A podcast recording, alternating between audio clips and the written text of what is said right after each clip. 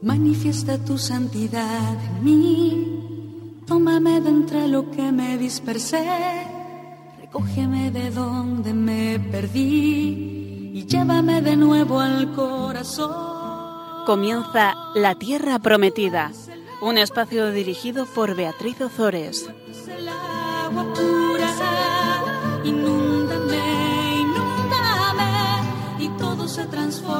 En mí.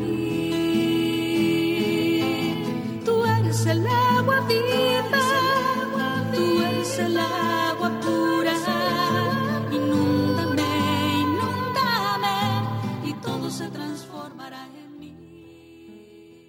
Buenas tardes, queridos oyentes de Radio María. Aquí estamos con vosotros un sábado más compartiendo la palabra de Dios en el programa La Tierra Prometida. Soy Beatriz Ozores y tenemos la suerte de tener hoy con nosotros a Fabián, Fabián Melendi, que es estudiante de teología, estudia teología en la Universidad, en la Facultad de Teología de San Damaso. Buenas tardes, Fabián. Hola, buenas tardes. Muchísimas gracias por, por estar aquí con todos nosotros. Bueno, pues vamos, vamos a empezar. Vamos a empezar donde lo dejamos en el programa pasado. Recordáis que estamos con el libro de Josué, que en el programa pasado veíamos cómo Josué, tras la conquista de Jericó, deja con vida a Rahab. ¿Os acordáis de Rahab? De Rahab, nuestra amiga, la que era prostituta, pero ahora ya no lo es. Bueno, pues deja con vida a Rahab y a toda su casa como había prometido y Rahab se incorpora al pueblo de Israel. Bueno, se incorpora hasta el punto que ya lo vimos en el programa pasado, que forma parte de la genealogía de nuestro Señor Jesucristo, que, lo cual queda reflejado en el Evangelio de San Mateo. Bueno, pues los israelitas prenden fuego a la ciudad y continúan su ocupación de la tierra prometida dirigiéndose a la ciudad de Ai.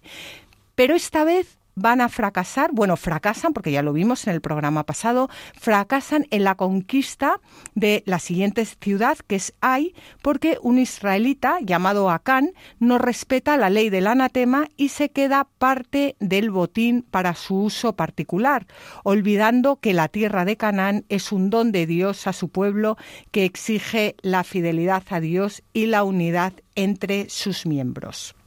Bueno, pues vamos a comenzar leyendo el, último versículo, que es el, el, versículo 13 del capítulo 7 de Josué, que ya leímos en el programa pasado. Nos lo va a leer Fabián. Levántate, purifica al pueblo y diles, purificaos para mañana, pues así dice el Señor, Dios de Israel. Lo consagrado al anatema está en medio de ti, Israel y no podrás hacer frente a tus enemigos mientras no apartéis de vosotros al que se ha convertido en anatema. Bueno, pues yo creo que la clave, la clave a esta lectura está aquí. No podrás hacer frente a tus enemigos mientras no, mientras no apartéis de vosotros al que se ha convertido en anatema. Y quizás sea en este contexto en el que podemos entender mejor lo que es el anatema. Ya habíamos hablado de él en programas anteriores, así que no vamos a repetirlo ahora, pero sí vamos a utilizar esta frase y este contexto para eh, profundizar un poco más en su significado. Como ya dijimos, el anatema es todo aquello que debe ser consagrado, consagrado a Dios, ya sean cosas materiales, ya sean personas. Bueno, pues ahora Dios, después de la derrota que acaba de sufrir el pueblo de Israel ante sus enemigos, le dice que se levanta. ¿Os acordáis que Dios le dice a Josué que se ponga en marcha, que conquiste la ciudad de Ai. Ahí va Josué con tres mil hombres del pueblo de Israel, llegan a la ciudad de Ai y no solo son derrotados por sus enemigos, sino que además matan a 36 de los suyos. Bueno, pues lo primero, como nos enseña este texto, lo primero que nos enseña Dios es que siempre después de una derrota hay que levantarse. Uno no puede hacer frente a sus derrotas si continúa tirado en el suelo. Lo primero que tenemos que hacer es levantarnos. Pero, claro, levantarnos no significa únicamente ponernos en pie ponernos en pie con el cuerpo, quiero decir, sino que hay que levantarse con el corazón, con el espíritu, con el alma, con todo el ser. Después de una derrota, levantarse significa volver a poner los ojos fijos en el Señor y decirle, Señor, lo siento, te he fallado, pero creo, creo profundamente en tu amor, creo en tu misericordia, creo en tu perdón, tiéndeme una mano y enséñame a abrir mi corazón a tu perdón para que pueda seguir adelante. Y el Señor, como siempre, por supuesto, nos escucha, nos perdona, nos tiende una mano, nos sana, nos cura y nos devuelve la dignidad que hemos perdido. Bueno, pues esto esto ocurre tanto a nivel individual como colectivo. Y en este caso es cierto que es una sola persona la que ha pecado, es Acán, pero igualmente cierto es que el pecado de Acán, como hemos visto, afecta a todos afecta a todos. Acán se queda con parte de lo que debe ser consagrado al anatema, del botín, con parte del botín que debe ser consagrado al anatema y esto afecta a todo el pueblo, porque, entre otras cosas, no solo causa la derrota, sino, como ya hemos dicho antes, la muerte de 36 personas. Y el Señor le dice a Israel, levántate, purifícate. Y ahora viene algo que es clave. Levántate purifícate, porque claro, no solo hay que levantarse, sino que también hay que purificarse. Y ahora viene, como hemos dicho, algo que es clave. Una vez en pie, la purificación no, no consiste solo en pedir perdón, sino en arrancar de raíz el pecado para poder continuar nuestro camino. Y esto lo vamos a ver ahora en los versículos siguientes que vamos a leer, pero es importante que tengamos en cuenta que el pecado es algo que nos ata, es algo que nos impide continuar adelante y que no nos deja caminar hacia Dios. Por supuesto, el pecado es siempre lo opuesto al amor, a la caridad, al darse, al compartir, a preocuparse por el prójimo, que es claro, lo opuesto a lo que ha hecho Acán, quedándose con el botín para sí mismo. Por eso el pecado siempre es rechazar el amor de Dios para ponerse uno mismo en primer plano. Y Dios lo que hace es que le pida a Josué que diga al pueblo que mientras lo consagrado al anatema está en medio de Israel, es decir, que mientras que aquello que debe ser consagrado a Dios, que debe ser purificado, está en medio de Israel, Israel no va a poder hacer frente a sus enemigos. Y esto es algo muy importante y es cómo debemos mirar el Antiguo Testamento. Dios en el Antiguo Testamento va preparando a su pueblo y nos va preparando a cada uno de nosotros para acoger y para reconocer a la única persona que realmente puede vivir el anatema en su propio cuerpo y dar muerte al pecado, que por supuesto es Jesucristo. Jesucristo, bueno, por supuesto ya ha vencido al pecado, eh, pero cada uno de nosotros lo que tenemos que hacer nuestra es esa victoria, abrir nuestro corazón para que la salvación tenga lugar también en nuestras vidas. Y esto es para lo que nos va preparando todo el Antiguo Testamento, para que reconozcamos a Dios como el único Dios vivo y verdadero, como Padre Providente, como justo juez, y para que esperemos al, Salvador prometido y para que acojamos a ese Salvador que es Cristo en nuestros corazones. Bueno, pues ahora Josué le dice al pueblo qué es lo que debe hacer. Hay un miembro del pueblo, que ya hemos dicho, que es Acán, que se ha convertido en anatema, es decir, que él mismo con sus actos se ha convertido en una ofensa a Dios, en desobediencia a Dios. Y el problema está en que su actuación debilita al pueblo y le hace vulnerable ante sus enemigos. Y antes de continuar leyendo los siguientes versículos del capítulo 7 del libro de Josué, pues yo quería Mm, preguntarle a, bueno, más que preguntarle, comentar con, con, Fabián si nos quería comentar algo, porque este, este versículo 13, mm, pues, pues es algo, no sé si tú quieres decir algo, pero que realmente si se profundiza en él es exactamente lo que pasa hoy en día y es un poco lo que entendemos como la comunión de los santos. Mientras el pecado esté en nuestras familias, mientras el pecado esté en nosotros mismos, mientras el pecado esté en nuestra iglesia, no podemos hacer frente a nuestros enemigos. No sé si tú quieres comentar algo, Fabián. Bueno, va exactamente en la, en la línea de lo que decías tú hace un momento, ¿no? De que siempre hay que mirar hacia Cristo, ¿no? En el Antiguo Testamento se comprende plenamente en Cristo. Y, es curioso, es fundamental, ¿no? Cómo en la liturgia levantamos, justo antes de comulgar, ¿no? Se levanta el cuerpo eh, sacramental del Señor, ¿no? Y se dice, este es el Cordero que quita el pecado del mundo, ¿no? Y quita nuestro pecado. Por eso decimos, no soy digno, ¿no? Quita nuestro pecado. Y coincide, eh, sería la figura, ¿no? Del anatema, como dice Pablo, Dios, Jesús, ha sido hecho pecado para ser todos redimidos por él, ¿no? Bien, y sin embargo, eh, la figura del fuego, ¿no? Como la imagen del fuego que va a aparecer constantemente en estos versículos del libro de Josué, es la imagen del Espíritu en el Nuevo Testamento y fundamentalmente lo que hace el Espíritu con la imagen del fuego es purificar, ¿no? En Pentecostés descienden las lenguas de fuego. Gracias al Espíritu del Señor, el Espíritu de Dios, nosotros somos justificados, somos purificados, ¿no? Y visto así, es una maravilla de cómo el Antiguo Testamento anticipa lo que de hecho nos sucede ahora mismo, ¿no? Que el Espíritu nos purifica y nos justifica ante Cristo, ¿no? Claro, es que el Antiguo Testamento, yo no me cansaré nunca de decirlo, es que es, bueno, en fin, no tengo palabras, es palabra de Dios y es algo que yo no entiendo cómo las personas se pueden levantar por las mañanas sin haber leído el Antiguo Testamento. Vamos a continuar, vamos a leer los siguientes eh, versículos del libro de Josué, capítulo 7, vamos a leer los versículos. Em, pues no sé qué versículos son estos, 14, eh, mm, perdón, que me, he ido, 14 y 15. Y vamos a ver cómo Josué se dirige al pueblo y le dice lo que tiene que hacer. Por la mañana os presentaréis según vuestras tribus, y la tribu que el Señor designe se presentará por clanes, y el clan que el Señor designe se presentará por familias y de la familia que el Señor designe se presentarán todos sus miembros. Y el que sea designado como anatema será quemado en la hoguera junto con todo lo que tiene, pues ha violado el pacto con el Señor y ha cometido una infamia en Israel. Estas palabras que suenan tan fuertes a nuestros oídos hoy en día tienen un significado muy, muy profundo. El pacto que Dios hizo con su pueblo en el monte Sinaí no es ninguna broma. Y en ese pacto Dios constituyó a los hijos de Israel como pueblo suyo, les dio unas leyes, les dio una dignidad y se comprometió con ellos.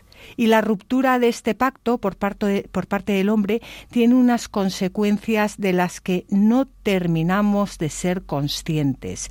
El hombre que rompe el pacto con Dios rompe el pacto con la vida, rompe el pacto rompe el pacto con el amor, rompe el pacto con la caridad y se entrega a la muerte como hicieron nuestros primeros padres. Y lo que Dios nos va enseñando a lo largo de todas las páginas del Antiguo Testamento es que Él tiene un plan de salvación para todos los hombres en general y por supuesto para cada uno de nosotros en particular. Es un plan de salvación que, que Dios con su amor con su amor, porque Él lo que quiere es que todos los hombres se salven y lleguen al conocimiento de la verdad. Él con su amor, pues, pues ha diseñado en su, en su eterna sabiduría. Y es algo que, a nosotros nos cuesta, nos cuesta entender y nos, nos cuesta abrir el, corazón a, pues, pues para coger ese pacto. Y lo que solemos hacer es romperlo, y bueno, yo por lo menos lo rompo 80 veces al día, desgraciadamente, y no nos damos cuenta de las consecuencias que, que esto tiene, ¿no? Y tampoco somos conscientes de que a pesar de nuestro pecado, a pesar de rechazar su amor y de entregarnos a la muerte, que no es otra cosa que una vida sin Dios, a pesar de todo ello, Él porque ha sellado un pacto con nosotros, porque nos ama, Él nos salva, nos perdona y nos devuelve siempre a la vida. Pero es importante que nosotros seamos conscientes de quién es Dios y quiénes somos nosotros, y de que nuestra dignidad consiste en vivir en ese pacto de amor, que por supuesto, va a culminar en, la muerte de su Hijo Jesucristo, en la muerte y en su resurrección, que es el fundamento de toda esperanza. Y para ello debemos acogerlo con fe y con el mismo espíritu de aquel que sella el pacto con nosotros. Bueno, pues, pues esto, esto es lo importante. El pueblo ha violado, bueno, el pueblo, Acán, ha violado el pacto con el Señor y ha cometido una infamia en Israel. Y esto tenemos que grabarlo en nuestras cabezas, porque cada vez que nosotros eh, pecamos, rompemos el pacto con el Señor y cometemos una, una infamia con la Iglesia.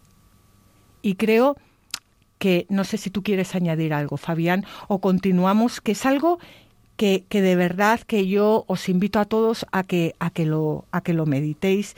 Eh, bueno, porque, por, pues, porque, porque a mí me ha ayudado, pues pienso que, que a vosotros también. Vamos a, a, continuar leyendo los versículos 16 al 19. Josué se levantó por la mañana e hizo que se presentara Israel por tribus, y fue designada la tribu de Judá. Se presentaron los clanes de Judá y fue designado el clan de Zerach. Se presentó el clan de Zerach por familias y fue designado Zabdí. Se presentaron los miembros de su familia y fue designado Acán, hijo de Carmí, hijo de Zabdí, hijo de Zerach, de la tribu de Judá. Josué dijo a Acán, Hijo mío, glorifica al Señor, Dios de Israel, y confiésalo. Cuéntame lo que has hecho, no me lo ocultes. Bueno, esto sí que es apasionante. Hijo mío, glorifica al Señor Dios de Israel y confiésalo. ¿Qué nos está diciendo Dios con esto? Que la confesión glorifica al Señor. Cada vez que nos confesamos, glorificamos a Dios porque damos nuestro consentimiento para que su plan de salvación se cumpla en nosotros, permitiendo que Él lave nuestros pecados con la sangre de su Hijo y nos purifique para poder ir poco a poco llevándonos hacia Él hasta que finalmente pueda hacernos uno con Él en Cristo por el Espíritu Santo, que es exactamente en lo que consiste la salvación, en que el hombre sea purificado de todo aquello que le impide formar parte del misterio de la Santísima Trinidad. Fíjate qué impresionante, Fabián, ver la confesión como un acto que da gloria a Dios. Todos los sacramentos dan gloria a Dios, pero, por ejemplo, cuando vas a una iglesia y hay una cola de personas para confesarse, y pues en vez de decir, eh, ¿estáis en la cola para confesaros? ¿O cuánta gente hay en la cola para confesaros? ¿O dónde está el último de la cola para confesarse? Pues no, es la cola de los hijos que van a dar gloria a Dios. Sí, pero el que realmente glorifica, ¿no? Esto es el Evangelio de Juan, justo antes de la cena, no en la cena, justo antes de que comience la pasión, Cristo le pide al Padre, ¿no? Glorifica tu nombre, Padre. Glorifica, eh, glorifícate en mí, claro. Entonces, eh, la confesión vista como el lugar y el momento en el que Cristo es nuevamente glorificado, ¿no? Los padres de la Iglesia hablaban de que la confesión es el lugar del nuevo bautismo. Es como un nuevo bautismo cada vez que uno se confesaba, ¿no? Es verdad que era de otra manera la forma de confesarse y lo como lo entendían, pero sigue siendo válido, ¿no? Cada confesión es como si se actualizara, se renovara el bautismo, es decir, que cada confesión es una nueva creación que Dios hace con nosotros. Y entonces eso es glorificar a Dios, ¿no? Acepto y confieso que tú, Señor, tienes el poder de sacarme de la muerte a la vida nuevamente y hacerme otra vez imagen de tu Hijo, ¿no? Eso es glorifica tu nombre, Padre. Pues es muy impresionante, ¿no? Ver que en cada confesión estamos en el Calvario y estamos en el sepulcro, ¿no? Abriendo a una nueva vida. Bueno, está claro que los padres de la Iglesia se leían y se releían el Antiguo Testamento y que todas este, esta, bueno, esta maravilla que acabas de contar, por supuesto, que la habrán sacado de, bueno, de muchos otros versículos, pero también de, de, de, este versículo que mm, podemos leer y pasar por alto y que nos está dando una, pues una mm, clave impresionante para, para, para que todos aquellos que se tengan que ir a confesar vayan corriendo. bueno, pues vamos a continuar y vamos a ver qué le responde Acán a Josué. Acán respondió a Josué diciendo, Es verdad que he pecado contra el Señor, Dios de Israel, porque he hecho esto. Cuando vi entre el botín un buen manto de Sinar, doscientos ciclos de plata y un lingote de oro de cincuenta ciclos de peso, me encapriché de ellos y me los llevé están escondidos en tierra dentro de mi tienda, con la plata debajo. Josué entonces mandó a unos mensajeros que fueron corriendo a su tienda, y comprobaron que allí estaba todo escondido, con la plata debajo. Lo sacaron del interior de la tienda y lo llevaron a Josué y a todos los israelitas. Ellos lo depositaron delante del Señor. Pues Acán reconoce su pecado y cuenta cómo se encaprichó con un manto de Sinar. Sinar es Babilonia, Babilonia que está simbolizada, como ya sabéis, en la Torre de Babel. Pues se encaprichó de un manto de Sinar, o sea, de un manto de Babilonia, o sea, de un manto de pecado. 200 ciclos de plata. 200 ciclos de plata son 3 kilos 276 gramos de plata. Y un lingote de oro de 50 ciclos de peso, que son 819 gramos de oro, que los enterró bajo su tienda. Pues bien, Acán se encaprichó. Es que esto no podemos tampoco pasarlo por alto. Se encaprichó. No dice a cambio que era bueno, ni Acán pensó que daría gloria a Dios. No, no. Acán se encaprichó. ¿Y qué significa encapricharse? Pues encapricharse significa conseguir algo de forma imprevista, arbitraria y pasajera, antojarse, enamorarse de, de forma poco seria o pasajera. Entonces el caprichito de, de Acán causó 36 bajas en el ejército de Israel y una retirada.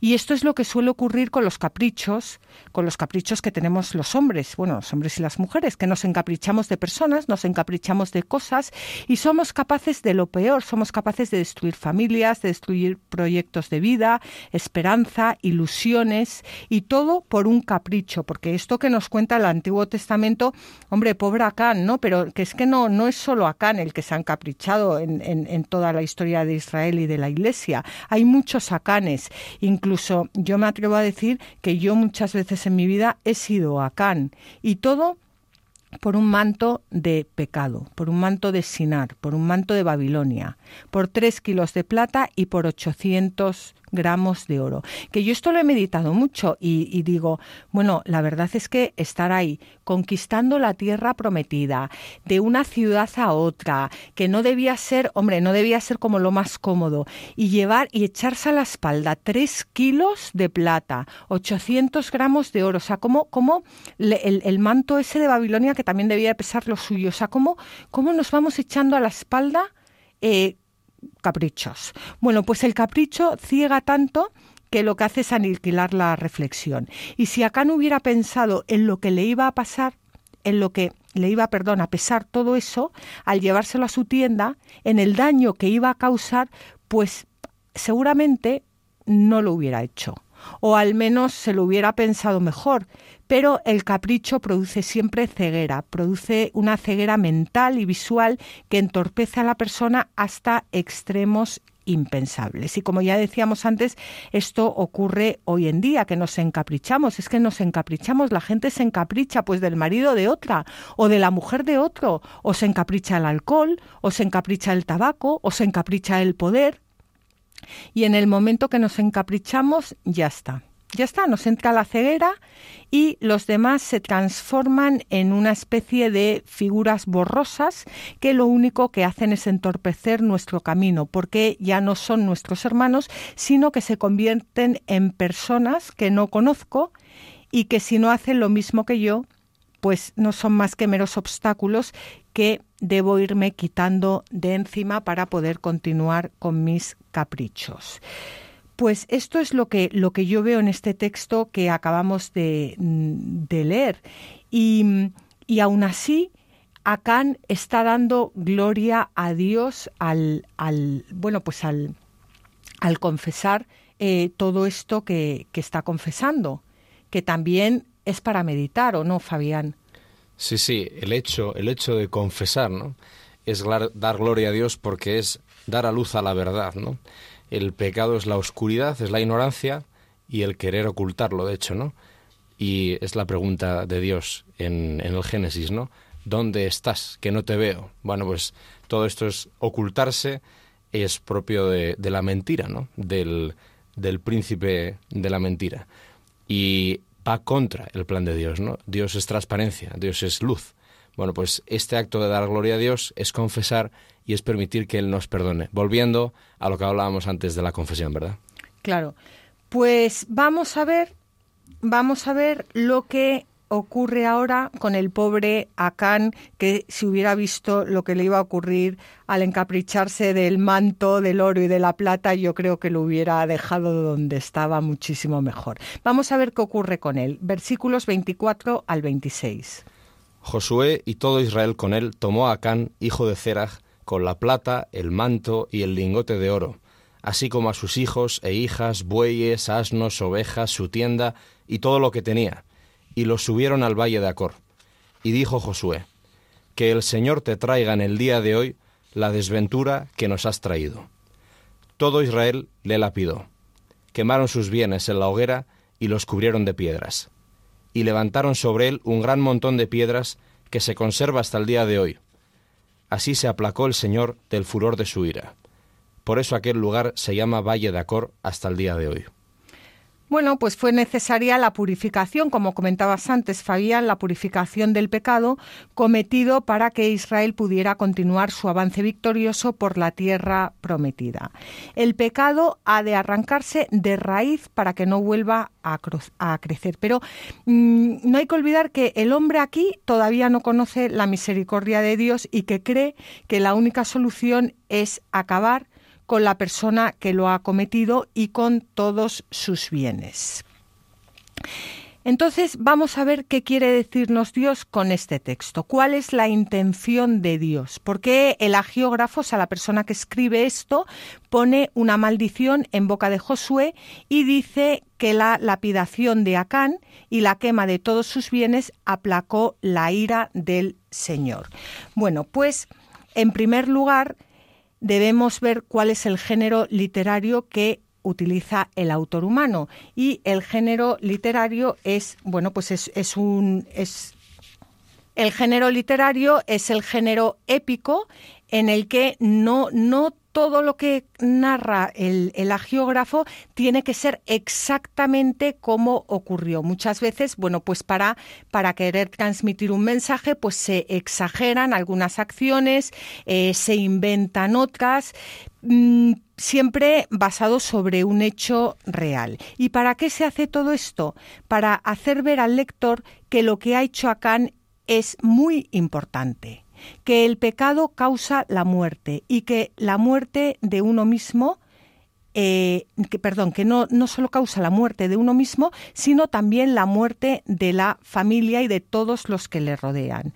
El nivel moral del hombre en ese momento, en el momento mm, en que estamos eh, leyendo esta historia, es el ojo por ojo. No sé si os acordáis de ojo por ojo y diente por diente. Bueno, pues Acán ha causado la muerte de 36 hombres con su, con su pecado y la vergüenza de Israel ante sus enemigos.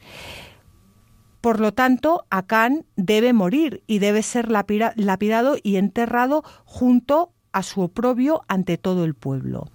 Por su parte, esto es lo que nos quiere contar el agiógrafo, y por su parte, Dios utiliza al agiógrafo, al autor humano, para mostrarnos la importancia del pecado de Acán. Pero el Señor, en su pedagogía divina, lo que va a hacer es que nos va a ir enseñando que la solución, la solución al pecado, no es el ojo por ojo y el diente por diente, sino el amor. Y por eso va a enviar más adelante a su Hijo Jesucristo al mundo para que nos redima de todos nuestros pecados de forma que nuestra deuda quede saldada. Dios se hace presente en el pueblo de Israel para enseñarnos el camino, la verdad y la vida. ¿Dónde, yo me he preguntado, ¿no? Que dónde estará Acán en este momento. Pues muy probablemente Acán esté en el cielo, porque confesó su pecado y ya tendría tiempo de terminar de arrepentirse mientras le lapidaban. Y Jesucristo con su muerte y con su resurrección le, le, habrá salvado. Pero qué bonito es que Dios se sirvió de su pecado para provocar el arrepentimiento y la conversión de, de, de, muchos, pero no, de, no solo de muchos israelitas, sino también de muchas personas que como nosotros ahora estamos leyendo la historia de Acán, porque como dice San Pablo, a Dios todo le sirve para bien. Bueno, pues es importante eso, ver qué, es lo que nos quiere decir Dios y cuál es la intención del agiógrafo. Esto es muy importante para acercarnos al Antiguo Testamento y para comprenderlos, porque daros cuenta que el libro de Josué se escribió en el destierro en el siglo VI antes de Cristo y se escribe, se escribe casi siete siglos después de que, de que los hechos ocurriesen se, ha ido transmitiendo de forma oral de padres a hijos y de hijos a nietos y por fin ya eh, en siete, siete, siglos después se pone por escrito. El, el género literario, como hemos dicho, es un género épico, grandioso, como para manifestar la fidelidad de, Dios en sus promesas y la importancia de romper, de, romper esa fidelidad, lo que ocurre cuando, cuando la rompemos, eh, cuando pecamos. Pero, como ya he dicho, siempre es muy importante eh, ir más allá de lo que dice el texto y ver qué es realmente lo que, lo que Dios nos quiere decir con estas palabras, porque todo lo que está escrito en la Biblia está escrito para nuestra salvación. Fabián, ¿quieres añadir algo? Nada, simplemente subrayar lo que tú habías dicho, ¿verdad? Que poco le duró cuando nos encaprichamos, ¿no? Poco le duró a, a sus lingotes y sus, ¿no? Porque como dice el texto, cogieron a Acad y luego su plata, el manto, el lingote, todo lo que había robado en el fondo, ¿no? Todo su capricho. Pero claro, añade el texto, así como a sus hijos e hijas, es decir, en la mentalidad de ellos donde podían transmitir la vida, ¿verdad? Ya no tenía más vida, ni a sus hijos ni a sus hijas, los bueyes, los asnos, las ovejas, la tienda, todo lo que tenía, y los dejaron en el valle de Acor, ¿no? Como escarnio público, abandonados en la nada, fuera del pueblo, ¿no? O sea, como que el capricho nos seduce y finalmente perdemos muchísimo más de lo que nos prometía tal seducción, ¿no? Bueno, pues es lo que nos suele pasar lo que suele pasar ahora, ¿verdad? Qué actual, qué actual es, este texto. Y al final lo que vemos en la Biblia y lo que nos enseña a lo largo de sus páginas es cómo mm, todo pecado tiene en último término el mismo detonante, que es la desobediencia a Dios y que también es lo que llevó a nuestros eh, primeros padres a abrir las puertas de este mundo al demonio. Y así nos lo dice San Basilio de Cesarea en este texto tan bonito que vamos a leer ahora. Al repasar las divinas escrituras, en el Antiguo Testamento y en el Nuevo Testamento, hallo claramente enjuiciada la desobediencia a Dios, no por la muchedumbre de los que pecan, ni por la magnitud de los pecados, sino por la transgresión de cualquier mandamiento.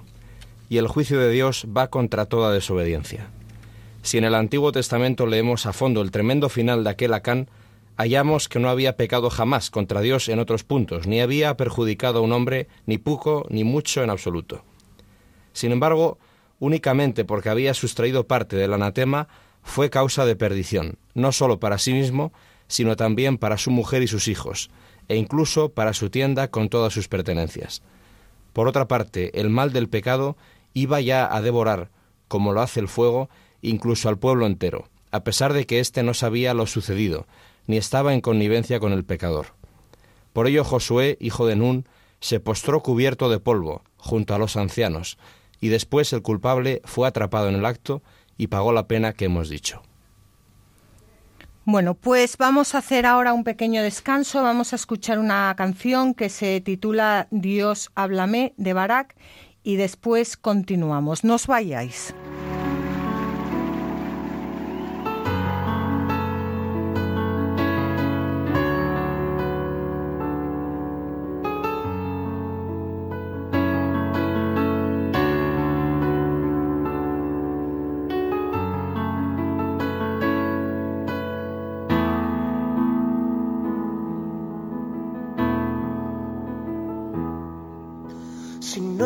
Que aprendí a andar solo.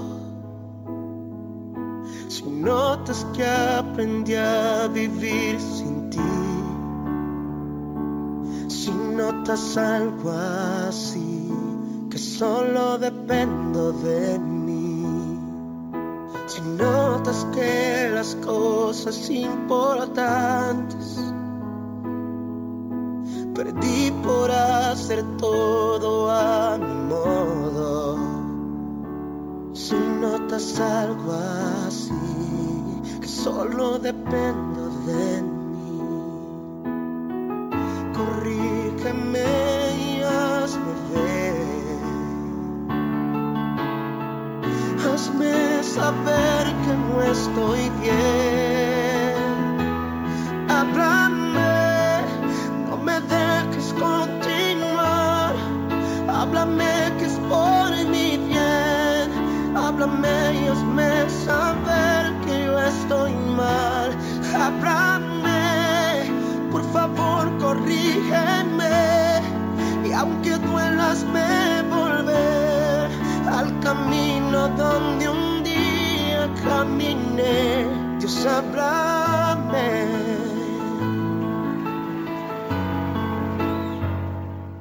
Queridos oyentes, continuamos con el programa La Tierra Prometida. Soy Beatriz Ozores, tenemos con nosotros a Fabián Melendi y estábamos comentando el pecado de Acán, al pobre Acán que le acaban de, le acaban de lapidar junto a todos sus caprichos. Bueno, pues el, el pueblo de Israel continúa, continúa y ahora vamos a ver cómo el Señor ya anima a Josué a no temer ni desfallecer y le da una serie de instrucciones para que tome la ciudad de Ai, ya que va a ser él mismo quien ponga esa ciudad en sus manos. Vamos a ver cómo las instrucciones que Dios da a Josué no son únicamente una serie de estrategias militares, sino que, una vez más, Dios exige la fidelidad de su pueblo y la unidad entre todos sus miembros. De nada sirven las estrategias militares si el pueblo no obedece las órdenes de Dios y no avanza en comunión. Esta vez la conquista se llevará a cabo porque el pueblo está unido en comunión con Dios. Y este es el, el mensaje principal, que si no somos fieles a Dios, si no estamos unidos entre nosotros, no podremos hacer frente al enemigo. Bueno, pues vamos a comenzar leyendo los versículos 1 al 9 del capítulo 8 del libro de Josué. El Señor dijo a Josué, No temas ni desfallezcas. Toma contigo todo el ejército y sube al asedio de Ai.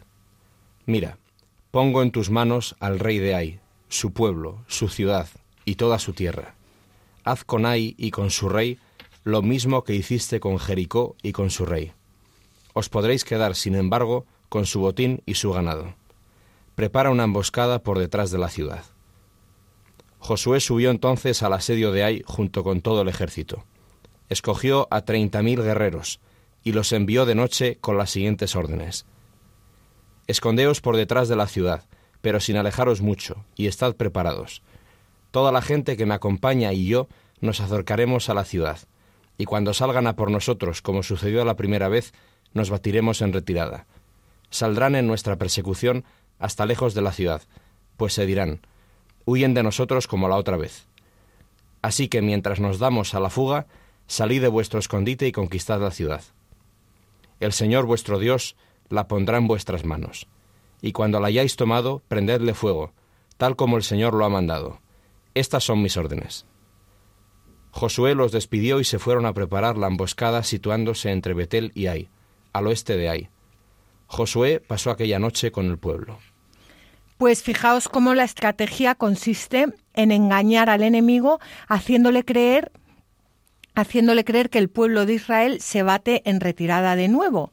Y esto nos enseña cómo el pecado, una vez perdonado, puede servirnos como aprendizaje para ganar la próxima batalla. Cuando en nuestra vida reorientamos nuestra conducta hacia Dios y purificamos todo aquello que nos aleja de Él, nuestros actos pasados nos sirven de aprendizaje y de ocasión para reparar eh, para reparar, como hemos dicho, nuestro pecado y hacerlo mejor la siguiente vez. Esto a mí, fíjate, Fabián, me recuerda cuando el Señor le preguntó a Pedro tres veces si le amaba y lo que hizo el Señor fue volver a, a, preparar esa hoguera esa hoguera que eh, la preparó el Señor en la playa, esa hoguera que había sido testigo de las tres negaciones. De hecho, en el Nuevo Testamento, el, eh, la palabra griega, que ahora no me acuerdo cuál es, que se utiliza para hoguera,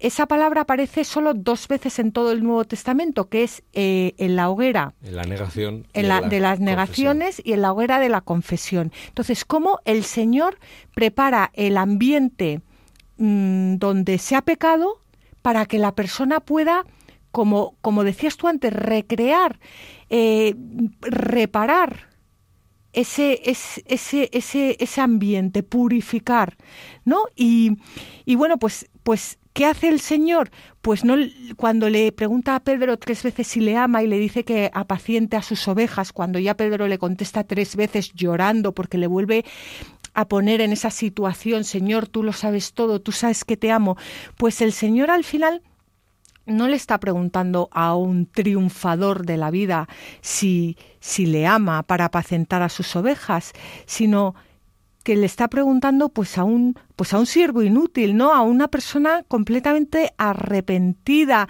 de sus negaciones, de su pecado, que se sabía completamente indigno de esa misión y que por tanto se siente totalmente necesitado de la de la fuerza, de la fuerza de Dios para llevarla a término. Y yo creo que esto es lo que de lo que se sirve el Señor eh, con, el pecado, ¿no? De, a lo que nos lleva nuestro arrepentimiento, a, a, poder ponernos en manos del Señor y sentirnos totalmente necesitados de Él. Mira qué maravilla, porque eh, resulta que mm, Pedro no le dice a Jesús directamente, no te conozco. Y sin embargo, la mirada que le echa Jesús saliendo del juicio, a Jesús le acaban de hacer un juicio, ¿no? Y le acaban de condenar a muerte. Entonces, de la que sale, resulta que, que le mira a Pedro, ¿no? Esa mirada de, Pedro, Jesús a Pedro le está diciendo, sé perfectamente porque leo en tus ojos y en tu corazón qué ha pasado, ¿no? Y cuando Jesús le pregunta la segunda hoguera, ¿no? Tú me amas, él confiesa, confiesa y dice, tú lo sabes todo. Es decir, yo sé que tú aquel día lo supiste. Tú sabes que te quiero. Tú sabes que en el fondo aquel día yo te negué y lo que no dije fue lo que hoy te digo a ti a la cara, y es que yo te quiero, ¿no? Esa es la última esperanza, y esa es la que el Señor jamás traiciona. Nosotros podemos, pero Él no, ¿no? Él no se puede negar a sí mismo. Y resulta que la respuesta de Jesús es, muy bien, pues ahora apacienta a mis ovejas. Es decir, no solo te perdono, sino que mi perdón significa que vas a seguir con el plan que yo tenía para ti que es exactamente lo que está pasando ahora en este texto, que es yo confío en ti, yo te pongo, la, tierra de, de, Canaán en tus manos. Eh, una vez que ya te has arrepentido del pecado, que has purificado el pecado, que has arrancado el pecado de raíz, yo confío en ti y tú sigue adelante con la conquista porque vas a conquistarlo. Y vamos a ver, vamos a continuar, vamos a continuar leyendo este texto. Muy de mañana se levantó Josué, pasó revista a la tropa y subió hacia Ai, marchando él y los ancianos de Israel a la cabeza del pueblo. Todos los guerreros que lo acompañaban en el asalto avanzaron hasta llegar frente a la ciudad y acamparon al norte de Ai, separados de ésta por el valle. Tomó pues a unos cinco mil hombres y preparó una emboscada entre Betel y Ai, al oeste de la ciudad. El gran grueso del ejército instaló el campamento al norte de la ciudad, con la avanzadilla al oeste. Josué avanzó aquella noche hasta el medio del valle. En cuanto el rey de Ai se dio cuenta, se levantó a toda prisa y salió junto con todo su pueblo, todos los hombres de la ciudad, dispuesto a presentar batalla a Israel en el lugar convenido, frente al Arabá. Él no sabía que había una emboscada por detrás de la ciudad. Entonces Josué y todo Israel simularon que eran derrotados y huyeron en dirección al desierto. Todo el ejército de la ciudad fue convocado a salir tras ellos. Salieron en persecución de Josué y se fueron alejando de la ciudad. No quedó nadie en Ai ni en Betel que no saliera tras Israel. Cuando salieron tras Israel, dejaron la ciudad abierta. Pues aquí está la clave. Cuando salieron tras Israel, dejaron la ciudad abierta. Cuando una persona, una familia, una comunidad abandona su corazón o abandona su hogar, su parroquia, lo deja indefenso de tal forma que al enemigo le es fácil entrar y devastar todo. Y esto creo que es lo que el Señor nos quiere enseñar aquí, que estemos en guardia y velemos para que el enemigo no entre y se encuentre la casa vacía, indefensa. Aquí está la clave. Cuando salieron tras Israel, dejaron la ciudad abierta.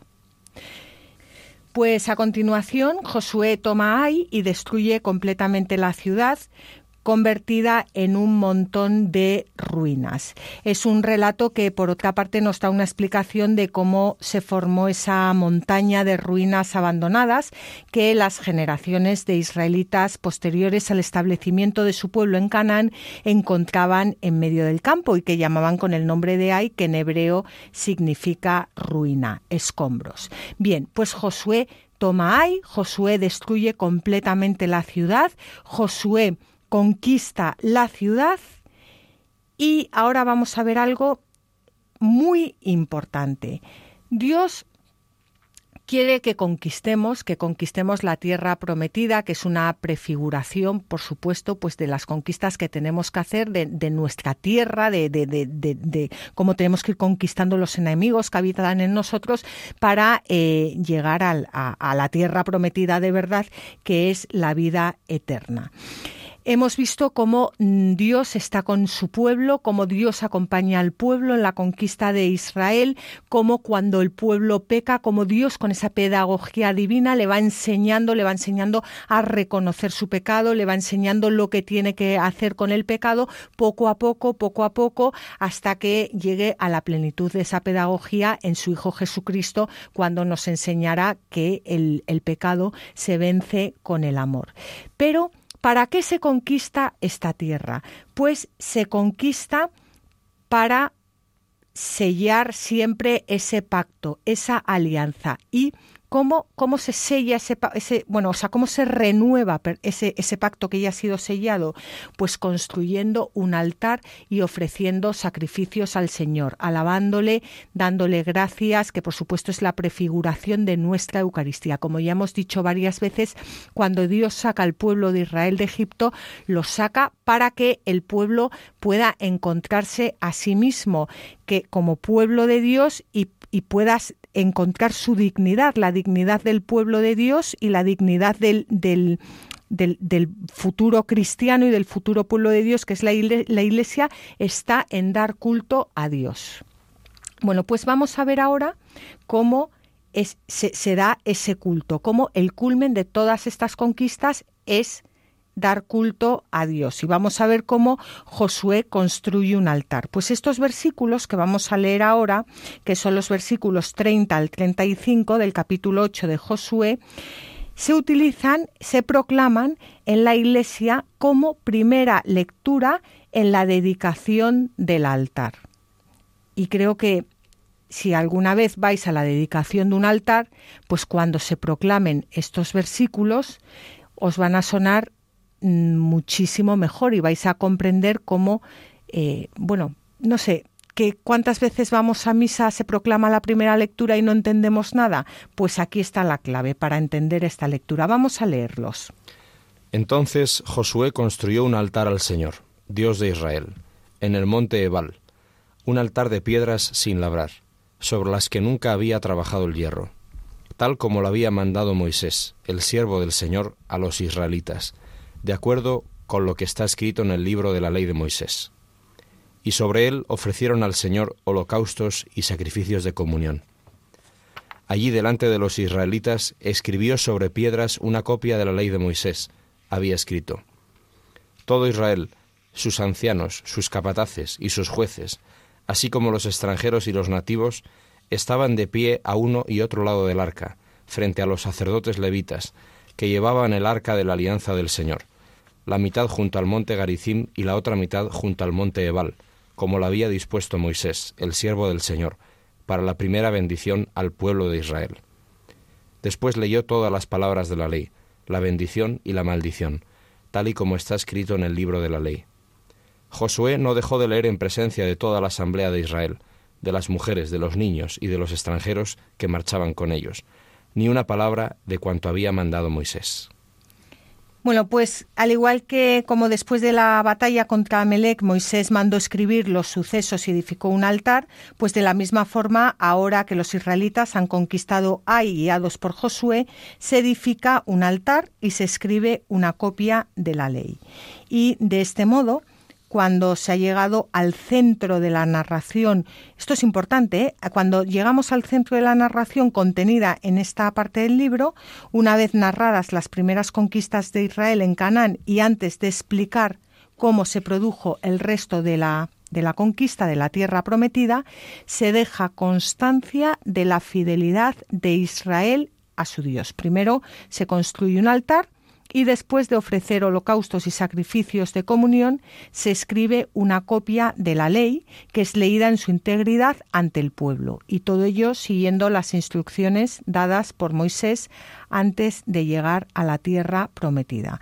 Por tanto, Fabián, yo no sé si antes me he liado, no me he expresado muy bien, pero lo que yo quería decir era esto, que el, en el centro de todo está el, eh, está, es, bueno, pues el, el, el sacrificio, el sacrificio que prefigura el sacrificio de Cristo y la celebración de ese sacrificio. Pues sí, y es una maravilla ver, ¿no? Cómo estábamos todo el trozo primero viendo el proceso de la penitencia, el pecado, la confesión y la glorificación de Dios. Y aquí el texto comienza diciendo que Josué construye un altar al Señor, ¿no? Y resulta que la liturgia, que es una maravilla, ¿no? Y cómo la pedagogía de la Iglesia nos va enseñando a entrar en el misterio de nuestra fe, se nos recomienda, ¿no? Que antes de celebrar la Eucaristía, de acudir al altar del sacrificio del holocausto, resulta que debemos pasar por la confesión. Es el mismo proceso, ¿no? Con la diferencia de que aquí en el Antiguo Testamento todavía no ha venido Cristo históricamente. Y nosotros, afortunadamente, estamos después de que haya venido.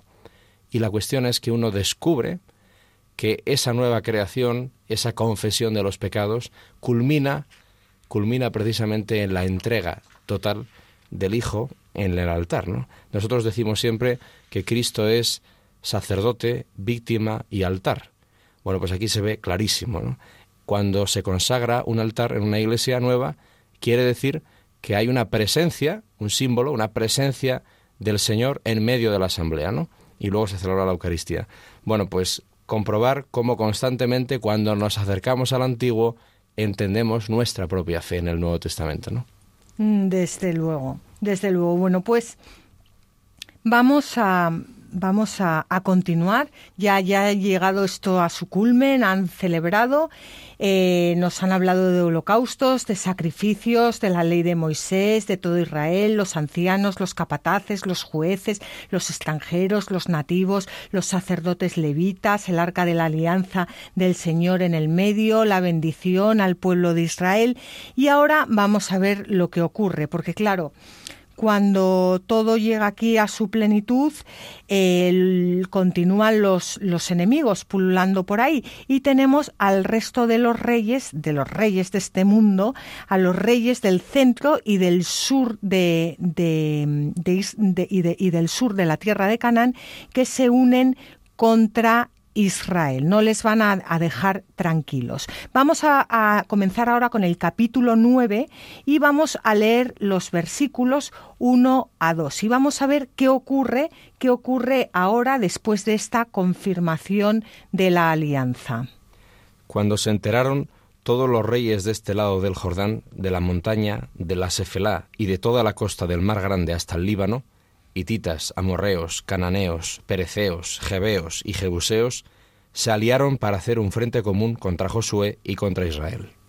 Bueno, pues los reyes de este mundo se alían para hacer un frente común contra Josué y contra Israel y, por supuesto, lo mismo ocurre hoy en día cuando Jesucristo y la Iglesia, prefigurados en Josué y en el pueblo de Israel, conquistan corazones. Los reyes de este mundo se unen siempre para acabar con Jesucristo y la Iglesia, como hemos dicho, prefigurados en Josué y el pueblo de, Israel. Esto es algo que ya sucedía antes de Cristo y que sucede después de Cristo. y el mundo no quiere ni al pueblo de Israel ni a la Iglesia. Y esto seguirá sucediendo, bueno, pues hasta el final de los tiempos. Lo importante es saber en qué bando queremos estar, en el de los reyes de este mundo o en el de los mm, en el del rey de reyes. Y como hemos llegado al final del, programa, vamos, antes de despedirnos, a leer una lectura de mi amigo Orígenes que se titula Unidos contra Jesús y que, eh, bueno, pues os recomiendo que escuchéis atentamente porque es una preciosidad. La narración de los hechos bélicos es clara y no necesita explicación, lo que evidentemente está completo. Sin embargo, aparte de los hechos que se llevaron a cabo de forma visible, vamos a considerar las guerras y los triunfos que realizó nuestro Señor Jesús, el Salvador, aunque también en él mismo vemos visiblemente cumplidos estos hechos. Se reunieron ciertamente los reyes de la tierra, el Senado, el pueblo y los príncipes de Roma, para someter el nombre de Jesús y el de Israel a un tiempo. Puesto que habían decretado en sus leyes no ser cristianos, toda ciudad, todo estamento combate el nombre de cristiano. Sin embargo, igual que entonces, todos aquellos reyes que se reunieron contra Josué no pudieron hacer nada, de igual modo, ni príncipes, ni esas potestades contrarias pudieron lograr que dejara de propagarse la estirpe de los cristianos, más ampliamente y en mayor número.